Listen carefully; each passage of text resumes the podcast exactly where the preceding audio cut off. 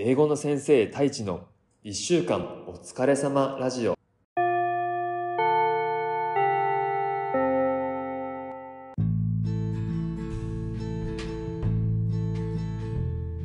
こんにちは。英語の先生太一です。ふう。今週もお疲れ様でした。やっと花金になりましたね。楽しい週末を過ごしましょうね。この番組は教育事業に取り組む一歩ラボ合同会社の提供でお送りします。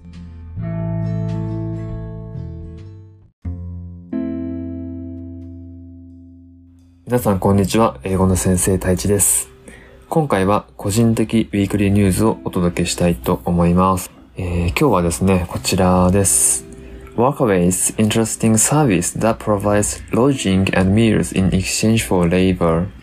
労働する代わりに宿と食事を提供してもらうサービスが面白いという、話です。えー、ワーカウェイというサービスを皆さんご存知でしょうか、えー、僕もこれ今回初めて知ったので、ちょっといろいろ調べてみたんですけど、えー、ワーク、働くですよね。それに、アウェイ、ま、離れてとか、遠くにとかっていう、その2単語をくっつけて、ワーカウェイというサービス名なんですけど、これ何かというと、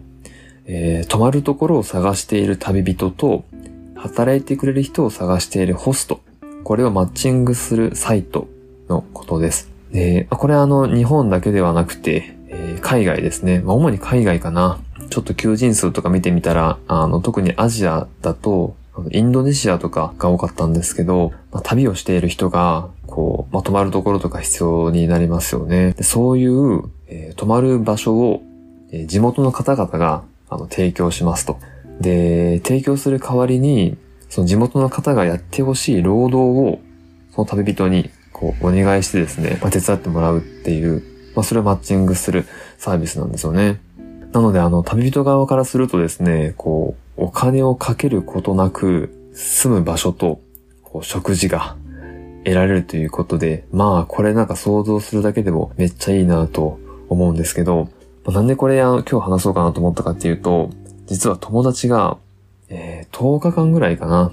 あの、ニュージーランドでですね、このワーカウェイを使って、えー、滞在したというのを Facebook に投稿してたんですよね。その友達は今、あの、いや、それも羨ましいんですけど、女性友達なんですけれども、旦那さんと、今3歳かな ?3 歳の子供、女の子、まあ、合計3人で、まあ、世界旅行をしていてですね、で、ちょっと前は、あの、チリのパタゴニア地区地域、あそこに行って登山したりとか。で、今はオーストラリアかなオーストラリアに行って、えー、ファームステイとかしてるんですけど、そのオーストラリアに行く前に、えー、ニュージーランドでも行かれていてですね、で、そこでこのワーカウェイっていうサービスを使ってたんですよね。その様子を Facebook に投稿していたんですけど、その女の友達は畑仕事を手伝ってたのと、あと食事作り、これをされていたということと、あと旦那さんの方はですね、その地元の方が、えー、グランピング施設を作るということで、まあ、それを手伝っていましたと。で、3歳の女の子は、そのホスト側の、えー、家族にも子供がいたので、えー、まあ、一緒に遊ぶっていうお仕事ですよね。まあ、それをして文化交流をするっていう、あの、お仕事をされてたんですけど、まあ、それがめちゃめちゃ良かったっていう投稿してたんですよね。なんかそれがめっちゃいいなと思って、まあ、結構僕も旅行とか好きで行ったりするんですけど、まあ、普通ホテルじゃないですか。で、ホテル泊まって、あの、街中とかで散策するのももちろん面白いんですけど、なんかより現地のことを知ろうと思ったら、あの、ローカルのことを知るっていうのもすごい大事だなと思ってて。で、かつ、ホームステイとかも、まあ、経験したことはないんですけど、なんか地元の食とか食べてみたいなと思った時に、やっぱレストランとかよりも、一般家庭の方がもうよりリアルなあの地元のご飯とか食べれると思うんですよね。まあ僕今30代後半なんですけど、こう、旅行の楽しみが、こう街観光から、こう地元のことを知るっていう風に変わってきた今、このワーカウェイっていうサービスはめちゃめちゃいいなと思って、あの、響きました。なので、ちょっとこれを皆さんにも知ってほしいなと思ったので、あの、今日トピックとして挙げてみたんですね。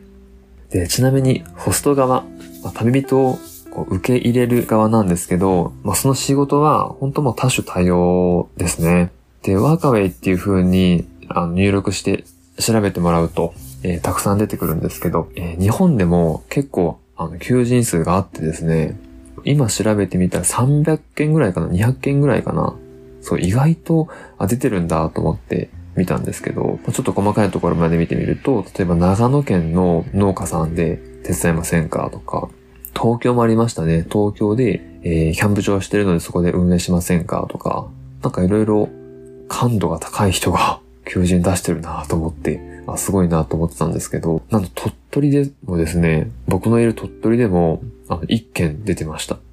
ええーと思ったんですけど、内容としては、サラマンダー？サラマンダーって書いてあるな。これなんだろう？オオサンショウウオかな？オオサンショウウオを保護している、えー、海外から来た、えー、今鳥取県にも住んでらっしゃるんですけど、その方の活動をこう手伝う保護活動を手伝う代わりに、宿と、えご飯提供しますっていう求人が出てて、あ、これめっちゃ面白いなと思ってですね。まさか鳥取にもあったっていうのをちょっとびっくりして、ちょっとこれはあの概要欄にリンク貼っておきますので、ぜひ見てほしいなと思いました。まあ、こんな感じでここ日本でもたくさん求人が出てるこのワーカーウェイ、ぜひ見てみてほしいです。労働日数は、ま数日から、えー、長くても数ヶ月間っていうことなので、本当にこう、まあ、旅行感覚、旅感覚で滞在できる感じですよね。ちょうどいい期間っていうか。で、まあ、労働するので、なんちゅうか、語学力もそんなに高くなくてもいいそうです。まあ、最低限のね、コミュニケーションを取りたいのはあるので、まあ、片言でも喋れた方がいいのはもちろんそうだと思うんですけど、こう、ペラペラじゃなくても全然 OK っていう風に書いてあったので、そこも一つ魅力かなと思いました。あ、田村 D なんですか？えー、ガイドマップのおすすめをたどる旅ではなく、えー、現地に取り組む旅は自分の記憶にも残りそうですね。うん。もし田中さんがホスト側になるならどんな仕事を鳥取で体験してもらいたいですか？なるほど。いや、僕これね、あの、まあ、鳥取 U ターンで帰ってきてからも改めて思ったんですけど、やっぱ食は美味しいし、空気も綺麗、水も美味しい。これなんかほんと贅沢だなと思ってるんですよね。なので、あの、そういう自然に関わる仕事かなと思うんですけど、僕の祖父がですね、あの、まあ、農業をしてるんですけど、もう高齢で結構しんどいって言ってるんで、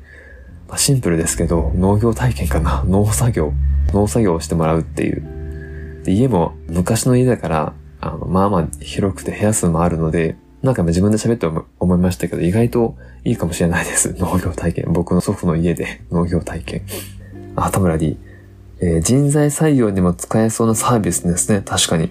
なんかね、事前に会っておくみたいなね。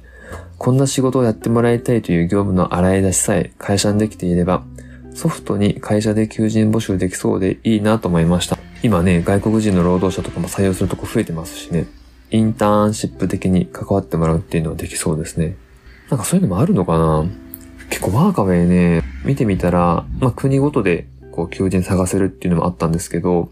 例えば NGO で働くとか、なんかそういうテーマごとでも検索できるような感じなんですよね。だからもしかしたら仕事とかでもいけるかもしれないです。ちょっとこれ僕も後から調べてみたいなと思います。ということで今日はですね、ワーカウェイというサービスをご紹介しました。えー、今後海外に行く、まあ、長めに行く機会がある人はぜひちょっと調べてみてください。えー、労働する代わりに宿と食事を提供してもらえるそうです。では今日は、えー、Workaway Interesting Service that provides lodging and meals in exchange for labor というテーマで話をしました。それでは